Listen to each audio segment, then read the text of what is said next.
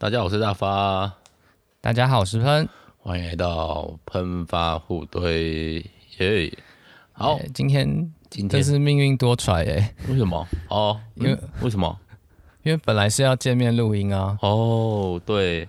但是我们增加了一个变数，就叫做小孩子生病 什么东西。哦，而且刚好今天要聊的这一部呢，也是一个小孩子吗？是啊，是小朋友。他是国中生的吧？十二岁，十二岁就是介于小六跟国中之间，就是你的学生啊。哦，对，嗯，而且我看完这部，我有一种那个就是脑袋一直浮现打鼓的声音，咚 咚咚咚咚咚咚咚咚那种声音，太鼓吗？应该是太鼓吧？对，太鼓。对，哎，如果有在有在看。电影类动画的话，说不定就知道我们现在在聊什么了。没错，它算蛮有名的哦，因为也算是，因为我们第一个它是文，它是电影嘛，第二个它是文青，它真的很文青哎。但说老实话，我蛮喜欢的。嗯，好，那我们今天要介绍的是什么呢？犬之岛。哦，对，这时候背景音乐就是一连串的大鼓声，咚咚咚咚。哇，这个。我一开始没有注意到那个，我没有，我不知道他会一堆打鼓声，然后我听的时候就想说，嗯，我把声音调的清楚一点。结果我这只耳机刚好就是重低音，然后那个咚咚的声音让我吃边吃饭看也吃不下去，因为太多了。这么夸张哦？太多了。我一开始声音调到五，你就先先想象我声音调到五十吧，但我最后只要大概十五到二十的声音，我就觉得够清楚了。啊，那个节奏感真的是很强的一部片子。对，我有这部片的原声带啊，我想去买它的美术集，又想去买美术集，应该也蛮漂亮的。对，博客来上有卖，我应该会在这一次的会员日把它买下来。好，那么我们就先来播放一下主题曲。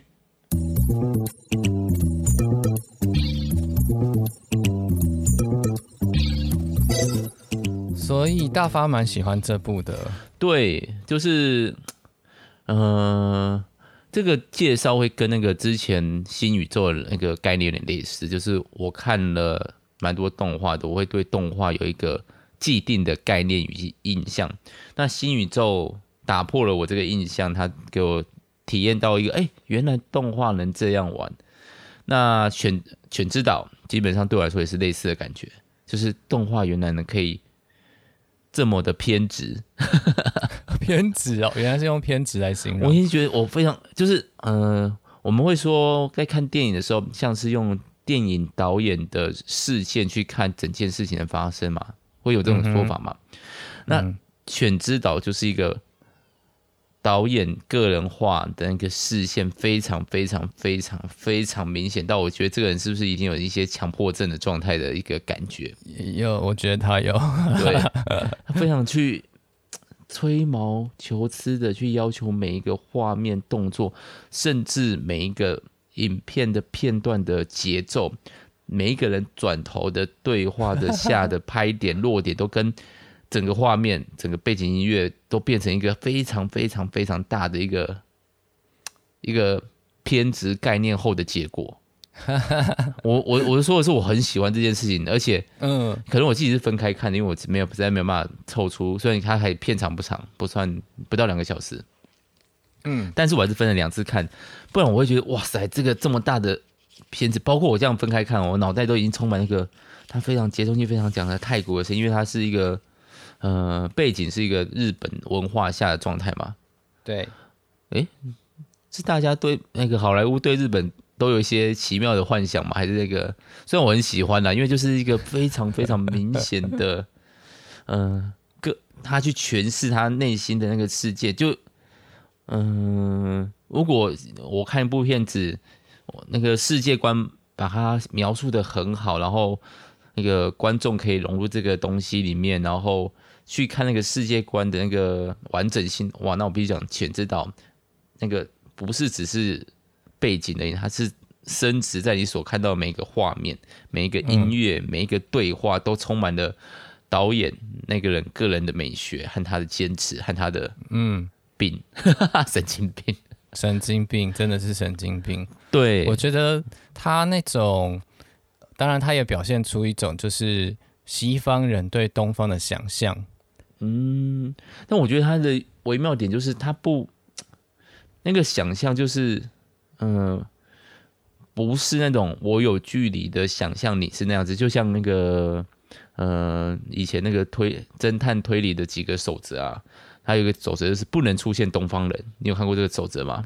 哦，没有这，我不知道哎，因为他们就有这个守则，对他们是出现，只要出现东方人，他们一定用什么幻术啊，然后用一些呃呃功夫啊，去达到本来推理不应该有的一些，就是推理应该照逻辑那个，哦，但出现了东方人这件事可能就被破坏。虽然现在那个名侦探守则这个东西已经，这已经不是是已经被人家玩的东西了，就是打破再打破，但是以前就是说，哎、嗯。推理小说里面最好不要出现东方人，因为出现东方人就表示这个东西可能不能按常理来看，它有点不像就是那种呃以前的西方看东方，他们总是留着呃辫子头，然后指甲很长很尖，然后说话非常的嗯这种感觉的那种语气的那种刻板印象，而是有一种近距离观察后，他把那个。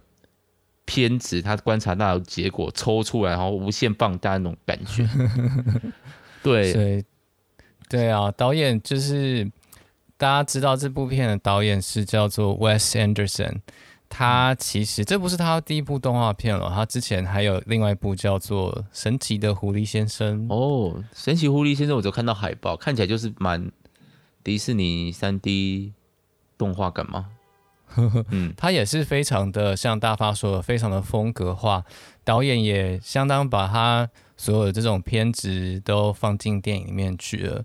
嗯，那如果大家有看过 Wes Anderson 其他作品，特别像是《布达佩斯大饭店》啊，或是最近上映的《法兰西特派周报》，就会发现它有蛮多点，就是非常的注重形式。譬如说，它的画面几乎都会是平衡的，左右平衡，嗯，然后会置中对齐，对，然后节奏感很强。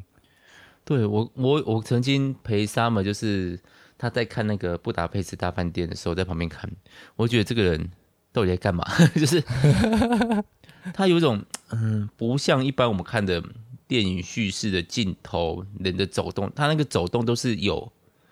刻意为之的安排过，比如说他为了他脚步声跟背景音乐啊，嗯、或者他另外一个东西，他也很喜欢重复某些片段，达到一些他想要的戏剧效果。嗯嗯，嗯对啊，我就觉得这个人是不是，与其说像是看一部电影，有点像看风格化强烈的绘本这种感觉吗？哦，对，我觉得用绘本也蛮适合形容它的这种感觉。对，呃。之前我们曾经有介绍过金敏的电影嘛，然后金敏的剪接手法就是特别的厉害，他的转场什么的，那他会用一些比较细碎的、很快速的转场去来说一些东西。那我们之前有说到一个 YouTube 频频道叫做 Every Frame a Painting，对，他是大发跟我都蛮喜欢的一个 YouTuber。但最近好像没有再产出电那个新作品了，不过还是还蛮值得去看一下他的影片哈。然后他在讲《精敏》这部的时候，其实也有提到 Wes Anderson，就是他有讲到 Wes Anderson 他的剪接的时候，他有时候也会用一些超快剪，然后就是很有节奏感这样子。哦，有啊，这次也有出现，嗯，在特别在回想事情的时候，他就三四个画面就过去。嗯嗯，好，没错。那那嗯，怎么样？那还有另外一个 Wes Anderson，他很有名，就是他的那个颜色非常的鲜艳丰富，会让你就是视觉上会有一种惊艳的感觉。这一部，嗯、呃，反正是有点土土的颜色。对，这部反而比较没有在颜色上让人那么的那么那么的突出。但是因为是定格动画，它本身就有一种很特别的质感，所以会让人一直想要看下去。对，很好看。好，但是先介绍一下剧情吧，我们还是要回归。那剧情就有点，嗯，这到底是什么的感觉哈？不过我们先，朋友要不要先介绍一下剧情？好，简单说就是，呃，在一个幻想的日本城市当中呢，就发生了狗狗的病。嗯，这个狗好像就变成某种。算是某种狂犬病吗？然后呃，这个市长呢，暗地里非常的讨厌狗，他们就利用了这这个机会，把所有的狗都赶到外海的一座垃圾岛上。嗯。但是呢，市长的养子就是我们的男主角，哎，他也不算男主角，男主角应该是我们的流浪狗这样子。嗯、他就他有一只忠心的忠心的狗，那于是这只狗当然也被送过去。他为了要救他的狗，他就驾着一台小飞机跑到了这个乐色岛，现在已经被叫做犬之岛的地上面。嗯哼，就碰到我们的狗主角，狗主角就是老大这样，他。他是一群流浪狗的老大，然后当中他们就哎、欸、慢慢就建立了友谊这样子，然后故事就是他们去想办法来寻找这个关于犬之岛的秘密，然后呢想办法可以呃回到原本的城市里面，然后让狗狗能够全部回去，大概是这样。简单的说，是一个蛮标准的，嗯，动画会出现的剧情。一群人陷在困境里面，他们要想办法。哎、欸，这其实大部分电影也蛮多类似的，逃出这个状态。嗯、对，这那老大就要帮助小男孩找到他的狗狗，然后，然后他们再可以全员都回到。城市里面这样子，对这一部的配，我另外一个喜欢这一部有个有趣的地方，就是它日英交杂。嗯，对我本来看的时候还在思考，等下等下这一部是要看纯日文配音还是纯英文配音？但是因为我就想说有先入为主的观念嘛，哎，这个结果发现才他才不管你哎，就是日文就是日文，他也没有给你看得懂的意思，他就是日本的那，就是日文在发在讲那些日本人在讲话的时候，他是下面没有字幕的。你很多时候你只能用他的那个动作啊、语气啊去猜测，有点真，有点像我们真的是狗狗的状态。对，没错。那狗狗讲的是英文，这样。对，而且配音员都很大牌，配音员都超级大牌的，一群当狗的哦，那个好莱坞一线明星们，一线明星们，譬如说像是那个 Scarlett Johansson 啊，也有在这部里面。哦，他演哪个角色啊？他就是那个会会特技的狗狗，老大的女朋友啊。哦，就是那个杂耍的家伙吗？哎，不是，是吗？嗯，是，就是他，就是他。哦，对，那部也蛮可爱。每次他只要说，你可以想象我现在做什么，然后那个左小头上就会出现一个小小的、很可爱的、有点像皮影戏般的动画。那个美术真的很厉害嘞，嘿，嗯，所以你可以想象为什么大发会想要买美术设定集，因为是真的蛮漂亮的，就是画面漂亮，而且很多也很多浮世绘哦，嗯。嗯，最近有点喜欢浮世绘，好，可是剧情就有点微妙哎，怎么说啊？就是，嗯、呃，怎么说？就是狗真的是狗哦，就是。呃，在一般片里面看到这种想要逃出的话，就是渴求这种自由啊、平等博爱的类似的这种高尚人无上节操。可是，在这个里面，他们虽然是那些狗，虽然想要逃出来，可是他们下意识又一直希望他们有一个主从的关系哦。对，包括那只一开始很倔强的那个我们的男主狗男主角那个老大，但是哎，我们要那个啊。然后，可是当一个那个小男生小林那个杨子要去跟他有一些美互动的时候，他就会感动到不行的感觉。我就觉得，嗯，这些狗真的还好吗？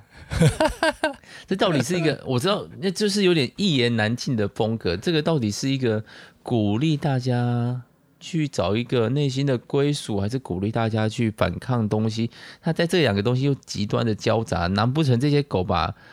自己的命运交给一个爱狗的人，这样就可以了吗？这样子的感觉，对啊，害我有点嗯嗯嗯，到底是如何？如果就有点，诶、欸，不是那么我们传统的哦，狗派啊，或是猫派的大战这样子，然后邪恶就是邪恶，嗯、就是虽然这个正义或者我们的主角方好像获胜，可是你就会有一个问号是：这样真的好吗？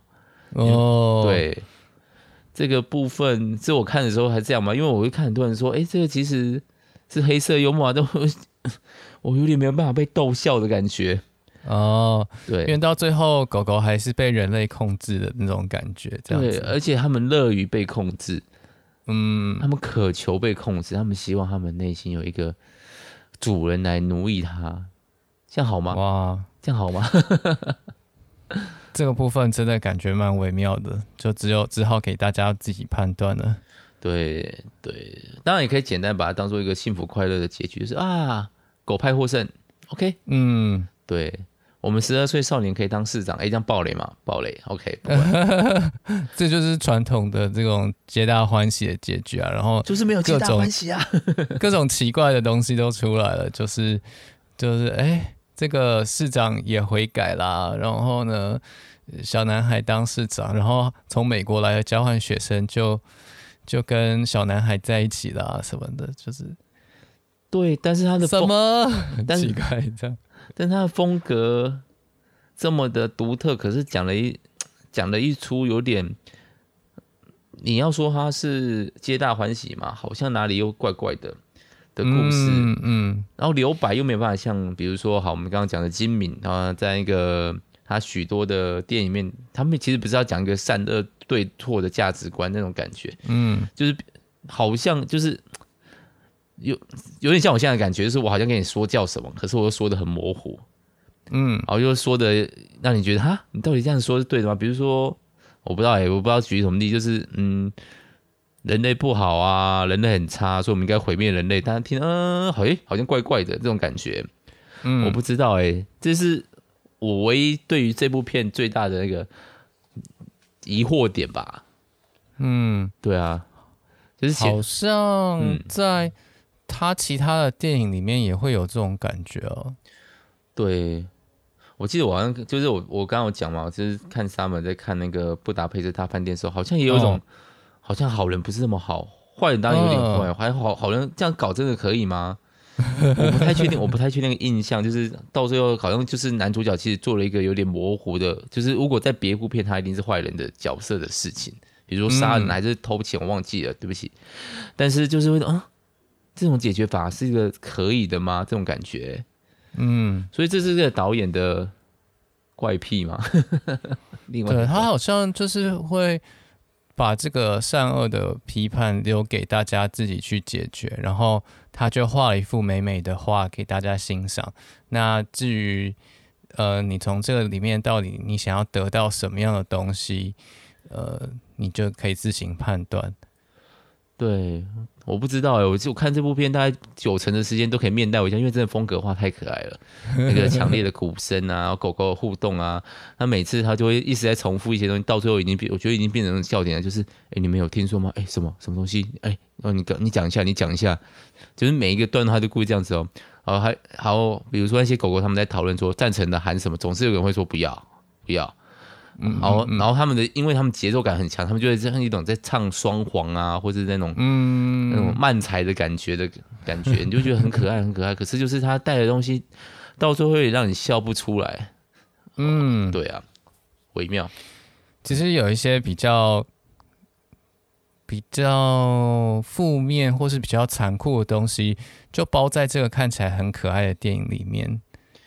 对，但是有时候是包在我们，比如说像。小林子那个主男男生这个主角上面，嗯，对，然后你就会觉得，嗯、呃，我很想学的小林很棒，可是他那个地方让我觉得，啊啊还可以吗？这样的感觉，嗯，在呢，虽然我很喜欢，然后我想去买他的模型，他的模型好贵哦，啊，他也有模型哦，就是那那一批狗加小男孩，一共、哦、网拍上面看的价格是六七千块。哦小男孩还有一个一个铁铁铁条插在他的脑袋里面，对，真的是帅啊！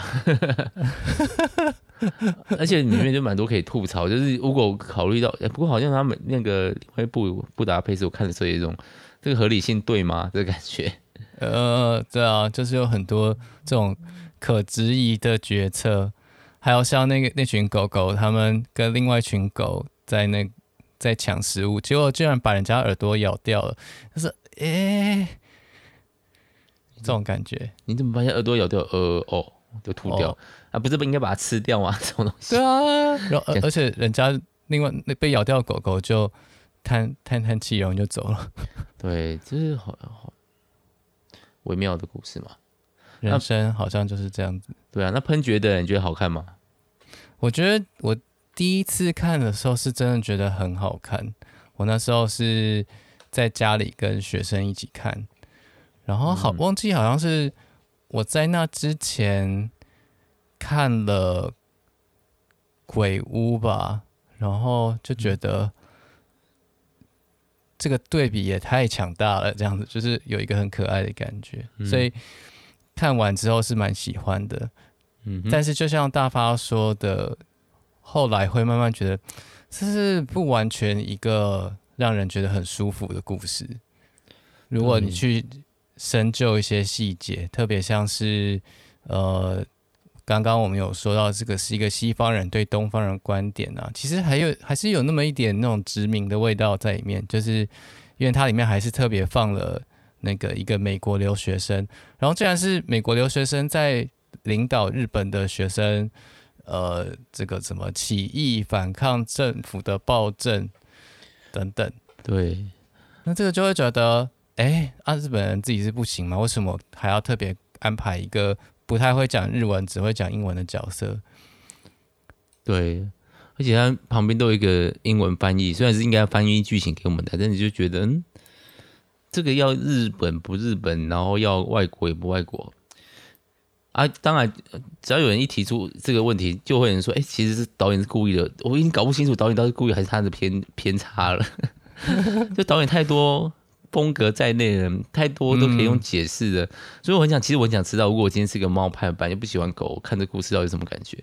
如果我是一个日本人，我看他这样诠释我们的文化的感觉是什么？他到底这个对象到底是什么？我我有点想要去理解这个导演，可是越理解越觉得这个导演是怪人，大概就这种感觉。对啊，我也没办法对他说，哦，这部超棒，九九分，这样我就可以说，哎、那个。新宇宙很棒，我好喜欢，九分，只一剧情就比较普通一点，但其他很棒。那这一部就是哎、欸、风格很好吧，一个但剧情哎、我不太确定这个可不可以毫无保留的赞同或喜欢，就是这个人是一定是怪人哈，导演。嗯，我我觉得大家可以肯定的是，他的确在这个。美术风格非常强烈的情况之下，仍然在剧情上面留有一些东西让大家可以思考。嗯，就是大家会不断去思考说，哎、欸，为什么会这样？为什么会那样？那这个就不是说直接表面上这个皆大欢喜的快乐结局。嗯，所以这样子的话，这部动画的确有它的深度了。嗯，我懂，我不懂那是深度还是偶尔偏见，就还是还是故意，就是不知道是他是呃他本来就这么想，还是他故意呈现的这样。对，就是反串到个起点就分不出来他是不是反串。对，真的，对你他这个导演真的蛮电波的，就是我的电波快跟他对上，可是你那个对不差一点点对不上，感觉真的是。有点烦吗？有点阿杂，对我们无法完全享受他所创造出来的世界，所以我觉得被他视线配乐玩得很开心。但是就是剧情那边就差一点点，但我可能我跟他配起来后，我可能觉得自己也蛮怪的。你跟他的电波配配得起来吗？我觉得我看了好几部，我就觉得我现在的结论是我跟他不太搭。我只有喜欢我喜欢全知道，但我不喜欢那个神奇狐狸先生。然后我也不喜欢，呃，他还有什么其他像《海海人生》啊，《大吉岭有限公司》这几部我都不喜欢。呃，《布达佩斯大饭店》我觉得蛮好看的，但其他的我就觉得，嗯，我有点对不上。《法兰西特派周报》我觉得还不错，这样。嗯，所以他的确是要花点力气去对他电波的导演哦，有点。对哦，那我这次可能有点为失败，但是还被娱乐的蛮开心的。也蛮好的啦。我觉得他的以后电影还是可以看，期待他再拍继续拍动画片。他的风格是还蛮适合动画片的哦，因为可以更偏执哦。没错，没错。那我现在怕回去看其他部就变啊，口味没有这么重了。对啊，好像确实也是这个时代的一种解答，它也是另类的重口味。嗯，对。哇，我们实在没有去看他其他部片，比较可惜。就是不然可以分析一下其他部片，看这一部片，因为他除了应该除了表面，就是我刚刚讲的那些画面的风格之外，他应该在他的叙事上面，我觉得应该会有一些脉络。我应该多看几部去。哎，就就就导演这样子的话，说明他已经成功了。就是我对这个人有兴趣。耶，yeah, 对啊，对，没错，对他的内容也有兴趣。我应该会看一下布达佩斯，因为他也是风格化比较强烈的。嗯还有哪一部你有推荐吗？哦，狐狸先生肯定会看，但我要看一下。狐狸先生应该可以看一下。嗯，我觉得可能有些相同的主题吧，譬如说像是寻找自我啊，这个，嗯，还有就是人生的不确定性。嗯，人生的不确定性。然后还有就是，譬如说，呃。有种就是在这个不确定性，好像跟大环境是连在一起，就是你想要做一些事情，然后最后就没有这样。然后他的电影好像最后都会有一种遗憾感。嗯，犬之岛不算有什么遗憾啊。犬之岛好像比较没有，也许他的遗憾就是那个问题。呃，其实他们的张力没有得到完全的解决嘛，就是说狗跟人到底是怎么个互动？我们。我们把它们当做宠物，这样究竟是合理的吗？特别在他们会说英文的情况下，我觉得以我个人，我要尊敬狗。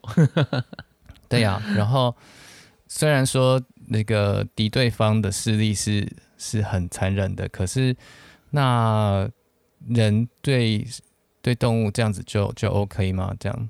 嗯，那其他部就比较是可能某个重要角色会死掉啊，或者是他们原本要达成目标，他们突然放弃了，嗯，这蛮可爱的、啊、这种东西。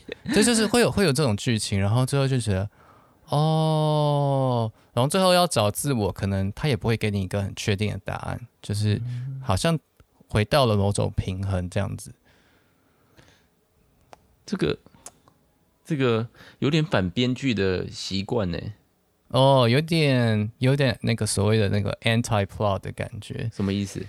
就是呃，在好莱坞编剧他们有说，一般叫做呃正叙事吗？arch plot，就是说它有一个像我们一般的呃冲突，然后高潮解决这样子。嗯嗯嗯。呃，对。那如果是 anti plot 的话，就是反过来，就是它可能是给你一个。不是那种让你感到解决，而是变得更复杂，或是怎么样？这样有种这种味道啊，就是说，通常艺术艺术电影可能会用这种方式，就是当然你的你的故事还是会得到一个收尾，只是它可能不是那种大快人心的，而是会觉得啊，原来人生这么难，这种感觉。嗯，这部的确有那种感觉，就是真的一切事情都解决了嘛？还是好运而已？嗯。对，所以嗯，好，那喷还有什么要补充的吗？因为我前面已经把基本上已经把我的兴奋点都讲完了，问题 问题我也提出我的问题，但这个东西其实没解决。对，哎，这这个导演几岁啊？你说这个导演年纪也不小了，不小了哈，也不小了。那我觉得蛮厉害的，因为在我心目中这种。有点刻意为之的恶搞，有点比较像是年轻人的风格。对，哦，他真的是始终如一，他就一直是这样子。哦，很厉害啦，就是有点嗯，风格化是个厉害的个人特色，是个个人特色。嗯，我觉得刚刚跟大发这样聊啊，会让我突然联想到圣经的一卷书，哎，就是 Wes Anderson 他的东西，嗯、就有点像传道书这样。哦。他有这么虚空吗？他没有这么虚空，他就是，嗯、呃，给你看一个漂亮的世界，但是这个剧情就是会让人觉得慢慢慢感受到被挖空了这样子。这个就是他的电影的剧情。对，我觉得他真的很某种程度很厉害，就是在他这么强烈的风格之下，你也很难批评他的剧情空洞，因为他好像好像好像看透了什么，或者是哦，对啊，他好像真的看透了什么，就有点像传道书的那个作者，就是啊，虚空的虚空啊，好好好好，对，但有 也有可能他就是一个什么都没看透，他真的故意的，也有可能他就是本来就这样，他就是这么肤浅，他就是弄漂亮画面，但是没有内容。但是，因为他那个画面真的是节奏，真的太有趣了，嗯，让人会觉得这这个东西可能他故意的哦，好不好？好好好想被这种被人家这种过度解释的角色啊，就是我虽然只是放个屁，人家说哦，这个屁其实对的世这世界有警示的作用，我好希望有这种就是始终的追随者可以来帮我解释这种无微博的米啊。也许那你的风格就要强烈到一种程度。嗯，好，我觉得大发的教学风格可以了。哦、嗯，你教书应该可以。嗯，最近有学生有学生这很爱你的吗？我不太确定是爱我还是怎样。我最近这对，就是最近的八字不是比比较浅一点点，那个就是。嗯，最近就被人家稍微投诉抱怨说，老师是不是太凶了？但是不是我被我骂的学生说，哦、是隔壁的人说，因为他觉得我的、啊、这样子啊、哦，他觉得我骂人声音很大，让他很不安。可是我想说，我又没人在骂你，奇怪，那竟然被打一九八五了？没有被打，就是诶、欸，被家长们抱怨，然后老师在转述给我听。哦、对，然后我后来就是有稍微再把这件事跟大家讲，哎、欸，老师真的不是故，也不是故意的啊，就是我第一个我的声音就大嘛，然后我就算整天。不是说整天就是大吼大叫，我隔天还是可以正常的上班上课，然后声音也不会受影响。这大概就是人格特质的部分，所以就是，嗯，你说老师声音很大可以改吗？这大概叫我去整形的意思差不多。他们就全班都笑很开心，因为我其实对全班讲，我没有对个人讲。然后我就发现那个学生呢，最近看到我就很认真在观察，我觉得好害怕。真的对你这个人有，我觉得好像很好玩哦。这个人的观察啊。对，说不定我是比较会擅长养养出那个斯哥哥德斯尔摩，我也不确定。斯哦，斯德哥尔摩症候群，对，我不知道。这不是一个，但我其实没有跟他们这么的那个 谈心，因为我觉得电脑课嘛，一个礼拜才一节，我不想跟你谈这么多。你给我某种生活就是一种啊，你乖乖上课，你学到一点东西啊，你剩下时间去玩，我也不太 care。我们要怎么对你人格培养啊，什么这种高尚的情操，我可能觉得电脑课有点难。但是如果你代班的话，就会，我就会，我就非常严格要求。但你短期之内会会去代班吗？嗯，突然变成人生规划访谈的，不会吧？因为学校目前缺那个资讯组长吧？哎、欸，这样讲出来就是、哦、缺我这个职位的。OK，好了，没关系。对了，反正我也没有什么要。对，好，那 跟后面已经跟本部作品没有关系，让大家觉得，哎、欸，我们这样聊真的好吧？我们好像变聊一下了，对，这其实聊一下的内容哦。好，对，那么应该就差不多这样了。嗯，对，反正我觉得可以过一个，就算你不知道，哎，不不喜欢他的故事内容，但可以还是可以从那个画面享受。嗯，是的，音效推荐推荐，对啊，而且你要想着这些全都是嗯逐格动画，哎，没有跟大家解释逐格动画。就是它是用木偶、人偶、气偶拍出来，然后一个一个动作慢慢动，然后去拍每一张照片，然后再把它连成一个非常大的连续动画，非常工程浩大。对，所以它会有种僵硬、不自然的，跟我们平常看到动画一呃完全不这样流畅的感觉。它是帧数比较低，对，它至少它大概十四帧吧，或者十二帧，我猜。对，十二帧，因为他们其实。动画版帧数就会低一点点，反而看起来会自然一点。嗯，对，他们帧数跟我们用二十八、二十四、二九这些的，诶，二三十这些的，你反而会觉得过度流畅，感觉有点不自然。嗯嗯嗯，所以就算是欣赏一个艺术品，它非常值得你花一个下午、一个十五，不适合晚上，因为节奏性太强了。对，我们最后最后这个最后才讲这个这些介绍，是不是太晚了？没关系，好，没关系，希望大家可以看看，然后跟我们聊聊一下。嗯，好，那今天就到这边啦。好哦，好，大家拜拜，大家下次再见，拜拜。